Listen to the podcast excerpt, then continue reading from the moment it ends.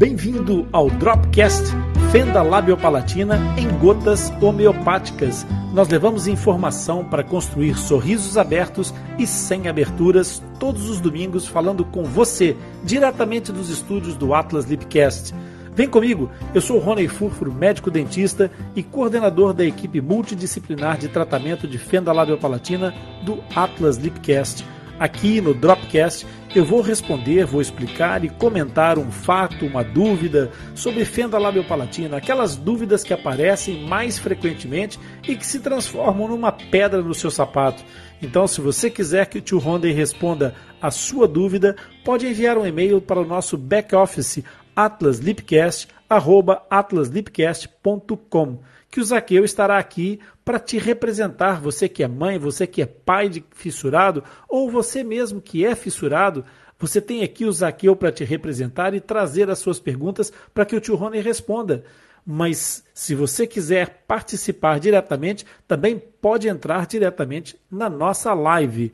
Agora, se liga no que o Zaqueu tem para te dizer. Olá, meu nome é Zaqueu Fonseca, sou fissurado e reabilitado e vou trazer as perguntas que você nos envia para. Rony responder e explicar. O Atlas Lipcast é o único podcast totalmente dedicado às anomalias congênitas da face, especialmente a fenda lábio-palatina. Agora, se é a tua primeira vez aqui e se gostares do nosso conteúdo, não te esqueças de subscrever o nosso podcast e ativar as notificações.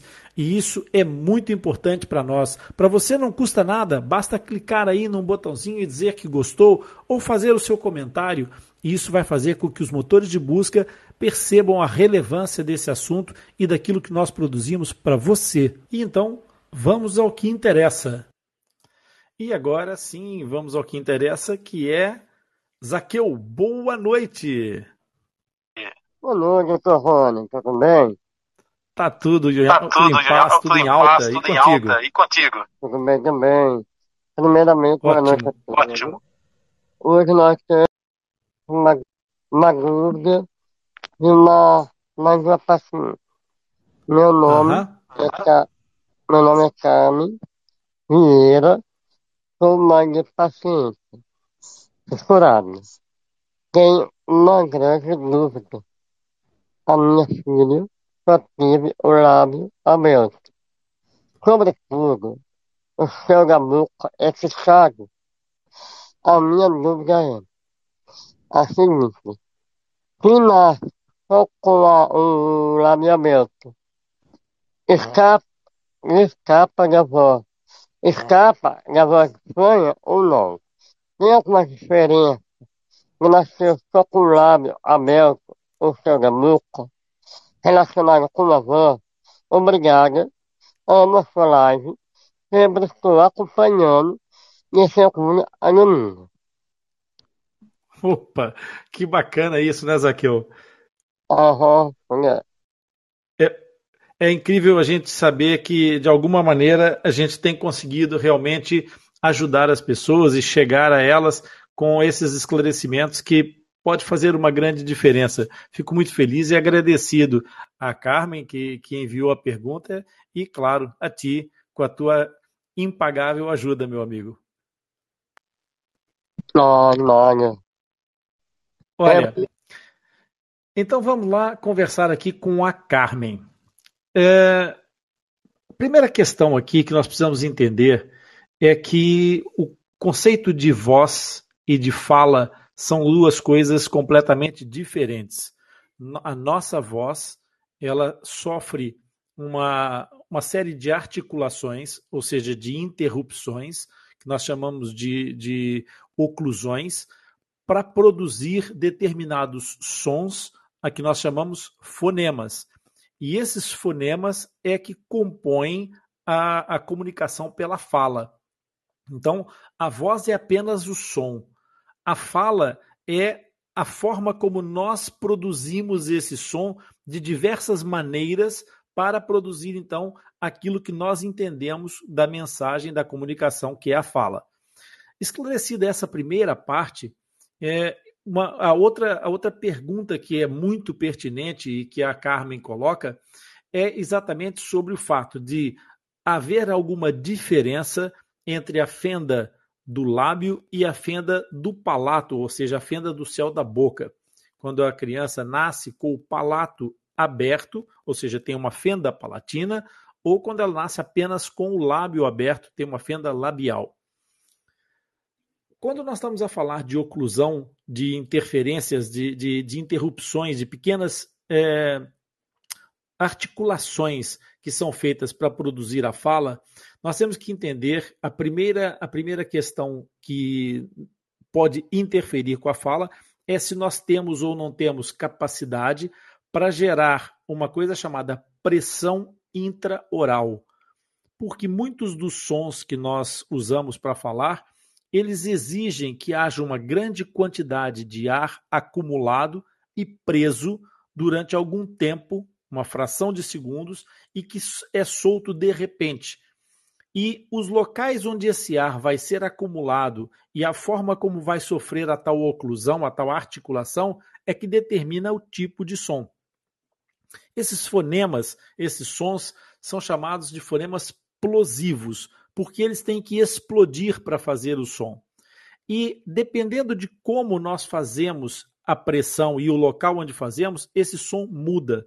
Por exemplo, o som da letra P implica uma pressão bilabial com uma altíssima tensão de pouca elasticidade dos tecidos e uma grande pressão intraoral.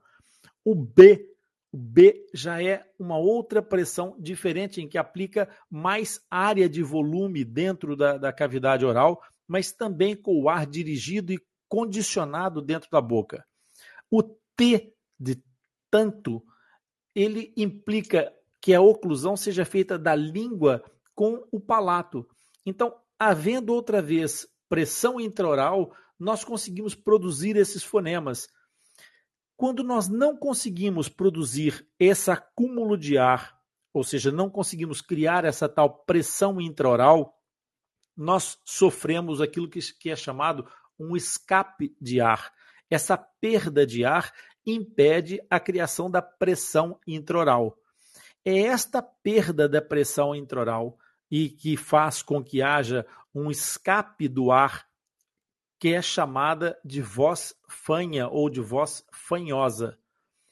Embora muitas vezes ela, para as pessoas de uma forma mais leiga, possa ser confundida com a hipernasalidade ou a nasalidade, porque também acontece que a perda do ar vai fazer com que haja alguns fonemas que deveriam ser exclusivamente orais, que eles comecem a ser produzidos com uma vibração de uma grande câmara que ocupa também a fossa nasal.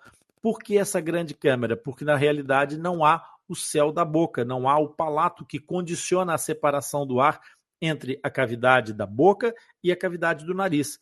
Então, essa hipernasalidade, ela pode acontecer mesmo com alguma integridade do palato, e nós próprios, quando temos é, a situação, por exemplo, de estarmos gripados, estarmos com aquela síndrome gripal, que há uma congestão nasal, acabamos por ter uma voz muito mais anasalada. Então, essa, essa hipernasalidade, ela está associada ao processo da fenda labiopalatina é, consequentemente, mas também acontece com as pessoas que não têm fenda labiopalatina ter uma nasalidade. Só que no caso das pessoas que não têm fenda, ela é temporária. Então, esses dois quadros, quando se juntam no fissurado, gera um acúmulo de problemas, uma, uma duplicação de problemas, que é o som ser muito anasalado, porque há uma câmara de ressonância que deveria terminar no céu da boca, no palato, e que vai até o cimo da fossa, da fossa nasal, portanto, que ocupa, porque está aberto aquela cavidade.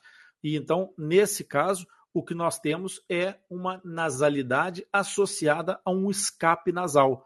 E esse escape nasal, então, vai ter essa característica de voz fanhosa, fazendo com que os sons se percam facilmente.